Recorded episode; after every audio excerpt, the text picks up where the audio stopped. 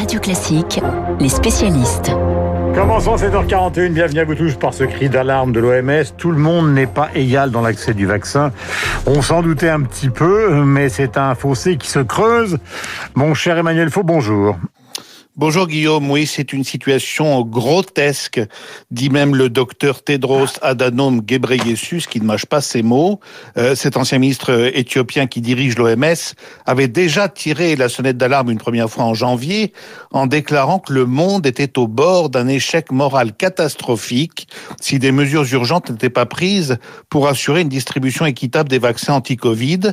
Eh bien, deux mois plus tard, il se dit très choqué, car il constate que peu de choses ont été faites pour éviter cet échec moral qui risque de déboucher, dit-il, sur un désastre sanitaire. Résultat, le fossé entre pays bien dotés et pays sous-équipés en sérum pour lutter contre la pandémie continue de s'aggraver de semaine en semaine, malgré les déclarations vertueuses des dirigeants qui ont promis de faire du vaccin un produit universel, accessible à tout être humain vivant sur cette terre. Souvenez-vous, Emmanuel Macron notamment avait fait sien ce souhait. La conclusion de l'OMS et de son directeur général, c'est que si le monde continue à pratiquer le chacun pour soi, le virus risque de prendre la planète en otage et de perturber nos vies pendant plusieurs années, car on aura un sentiment de sécurité à court terme dans les pays et les régions les plus vaccinés, mais ce sera un faux sentiment de sécurité dans la longue durée. Est-ce que l'on connaît la réalité des inégalités?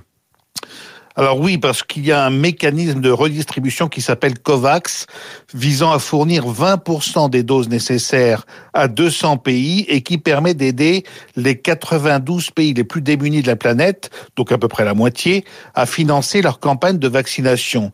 Grâce à ce système COVAX qui a été créé d'ailleurs par l'OMS, 57 pays ont pu bénéficier à ce jour de 31 millions de doses. Alors vous me direz, on est évidemment très loin du compte, sachant que la population mondiale compte près de 8 milliards d'habitants et que la moitié, d'entre eux vit en dessous du seuil de pauvreté.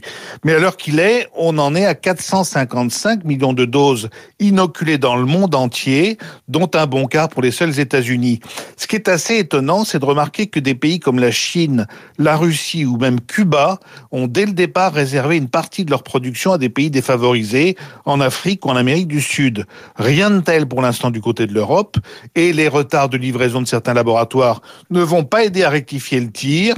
Or, la vraie course contre la montre, c'est bien d'empêcher que le virus ne continue à circuler et ne produise des nouveaux variants inconnus.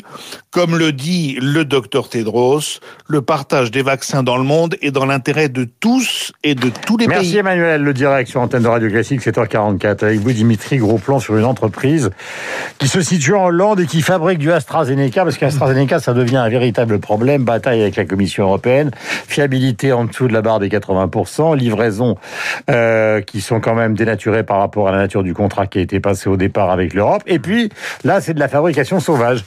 Alors, c'est pas tout à fait ça, c'est pas tout à fait de la fabrication sauvage, mais disons que ce laboratoire qui s'appelle euh, Alix, mhm. et donc qui fabrique des composants qui sont essentiels à, au vaccin AstraZeneca, est au cœur de la bataille qui se joue en ce moment entre l'Europe et euh, les Anglais. Alors la problématique côté anglais, elle est la suivante euh, ils sont sur une campagne de vaccination, vous le savez, qui est à marche forcée, mais là, ils ont un problème de doses. Ils n'ont plus suffisamment de doses, notamment pour des deuxièmes injections qui doivent être faites assez rapidement dans les deux trois semaines à venir.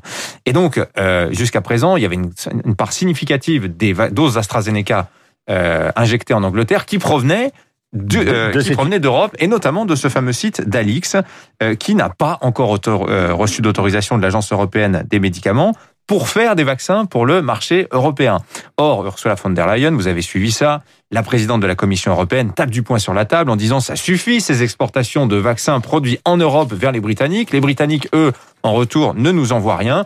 On est prêt à mettre un veto aux exportations si ça continue. Seulement, le seul problème, vous ne pouvez pas mettre un veto aux exportations à une entreprise euh, qui n'a pas l'autorisation de faire des vaccins chez vous. C'est précisément ce qui se passe autour de ce site Alix. Alors, ce site Alix, faut savoir qu'en réalité, s'il n'a pas encore d'autorisation, c'est parce qu'AstraZeneca en fait tardé à en faire la demande. C'est ce que raconte le journal Les Échos ce matin. Euh, en fait, beaucoup ont vu euh, dans, dans le fait que AstraZeneca n'ait pas fait de demande pour Alix, euh, c'est en fait un moyen détourné de fait euh, pour réserver la production aux, Britanniques. Alors, les choses sont en train de changer. Londres a menacé. Hein. Londres a dit qu'il était hors de question qu'il puisse faire l'objet d'une sorte de, de blocus euh, demandé par le, continent européen, enfin parce qu'est devenu l'Europe après le Brexit. Oui, alors voilà, en fait, Boris Johnson propose un deal aux Européens. Partageons ce que produit aujourd'hui Alix. Ils sont à 5 millions de doses par mois. Ils auraient un trésor de guerre de 15 millions de doses en stock actuellement du côté de chez Alix. Il y a quand même un vrai danger, je trouve, dans cette menace de bloquer les exportations du côté européen. D'ailleurs, ça paraît surréaliste que ce soit l'Europe qui défende ça, elle qui ouvre le continent aux grands vents internationaux de la, concurrence mondiale. Euh, il y a un vrai risque parce que dans les vaccins, vous avez près de 400 composants qui sont utilisés pour les produire. Ils viennent de différents continents. À ce petit jeu, l'Europe a beaucoup à perdre, à celui de mettre des, à bloquer les, les exportations. Le mécanisme d'interdiction des exportations a été activé une fois. C'est sur un petit lot de 200 250 000 doses produites en Italie à destination de l'Australie. L'Australie n'en a pas souffert. Maintenant, si le problème devait se généraliser, parce qu'on manque de doses aujourd'hui pour euh, vacciner toute la population, c'est ce que racontait Emmanuel il y a un l'instant, il y a quand même un petit risque pour l'Europe à jouer à ce petit jeu-là. Voilà, il est 7h45 sur l'antenne de Radio Classique. Nous allons passer au journal imprévisible avec une surprise presque 7h48, une interview à la télévision ce soir d'Emmanuel Macron sur le président